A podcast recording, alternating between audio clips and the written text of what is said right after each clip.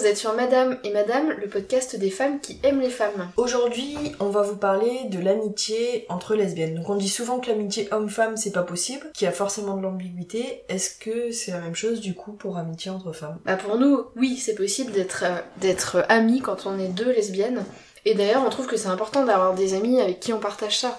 Euh, on en parlera plus de l'importance d'avoir des amis homosexuels dans un prochain épisode, donc on va pas trop rentrer dans le détail aujourd'hui. Mais voilà, en tout cas, on avait envie de parler du fait que euh, bah, pour nous, oui, on peut être lesbienne et être amie avec d'autres lesbiennes. Alors pour ma part, bah, j'ai déjà eu des, bah, des amies lesbiennes, j'en avais eu pas mal, qui avaient eu un petit peu tous les scénarios qui sont passés.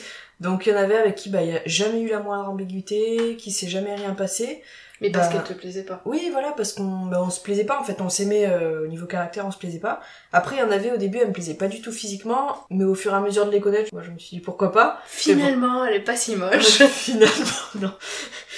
c'est un peu ça. Après, je pense que quand on est avec une fille, qu'on est amoureuse d'elle, on le sait un petit peu dès le début. Je pense que si on, on commence à être amis, enfin c'est c'est c'est ma part, hein, mais on peut pas devenir amoureuse. Je sais pas Ouais. comment dire. On Ouais, le sent dès le début si ça. la personne ça va être une fille avec qui on va être quoi. Moi, je suis de cet avis aussi. ouais. Pour moi, euh, une amie, euh, c'est une amie, quoi. C'est, ça m'est vraiment jamais arrivé que ça évolue vers autre chose. Euh, bon, il y a eu une fois dans ma jeunesse, on va dire, mais c'était, c'était particulier. Voilà, c'était une relation bizarre qui avait toujours été ambiguë, mais sinon, pour moi, mes amies, mes amies et elles sont dans une case dont elles sortiront jamais, quoi. Alors, je peux comprendre que quand on crée une relation d'amitié, ça peut être quelque chose de très intime et pour certaines, bah, ça va emmener vers quelque chose. Euh, moi, quand je me suis retrouvée euh, seule avant de te rencontrer, j'ai deux amis qui ont essayé de faire évoluer notre relation. Donc, il y en a une qui était euh, ma plus proche amie, j'avais été témoin à son mariage, et en plus, elle était encore mariée. Elle m'a fait sa déclaration. Mais pour moi, c'était une trahison. Je m'étais confiée sur des trucs si intimes, et je me disais, attends, euh, avec quel regard elle prenait ce que je lui disais, quoi. Ça a complètement brouillé, euh, on, on se parle plus, en fait. Et puis, euh, il y en avait une autre que j'avais quasiment toujours connue en couple,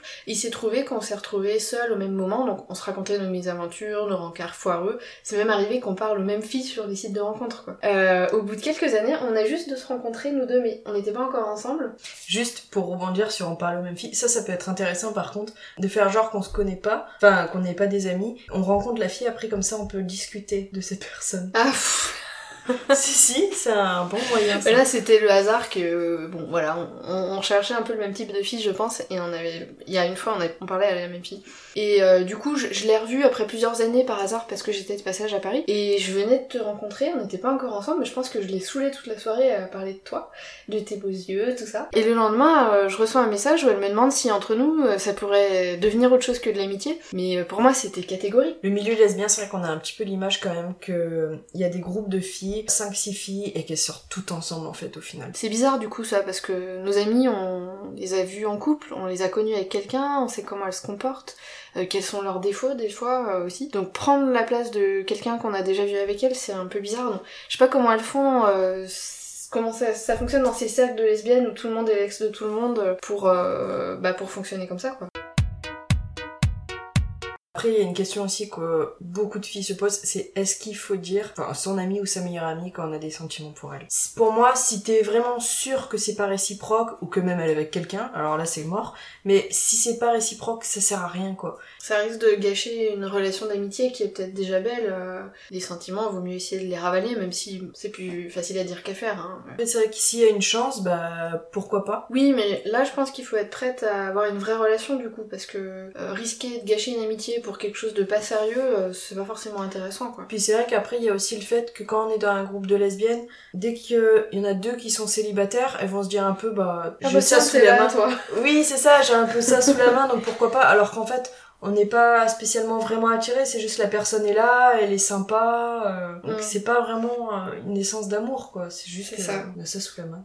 Mais c'est vrai que le- l'exemple dans Elward de Alice et Dana, où bon bah voilà, Alice elle tente sa chance, ça marche un temps, mais c'est un peu dommage que ça se finisse comme ça, quoi. Donc euh, je pense que si on sent pas qu'il y a eu quelquefois peut-être des regards, des choses comme ça, euh, c'est peut-être pas la peine de tenter le diable. Si la fille elle se trouve dans la position où elle sait qu'une autre de ses amies euh, l'aime bien, c'est vrai qu'il faut faire gaffe à pas cultiver l'ambiguïté, pas donner des faux espoirs, parce que ça peut faire de la peine. Bah c'est ça, faut faire attention à ce qu'on dit, faut euh, faire attention aux gestes qu'on peut avoir, et puis euh, euh, peut-être pas non plus trop s'afficher avec sa conquête du moment, euh, ou demander des conseils amoureux à, à la personne qui nous a fait une déclaration et qu'on a rejeté quoi. Bah après, c'est le truc, c'est que ça devient plus ton ami. donc, Bah ouais, mais il y a peut-être un temps où il faut garder une certaine distance quoi. Mais en tout cas, voilà, pour nous, la conclusion c'est que oui, c'est possible d'être ami avec, euh, avec une autre lesbienne. Juste, comme tu le disais tout à l'heure, faut savoir mettre une limite. C'est pas parce que euh, t'es célibataire, que ta copine à côté elle est sympa, que physiquement elle est correcte, que ça y est, faut se dire je vais peut-être pouvoir sortir avec elle quoi.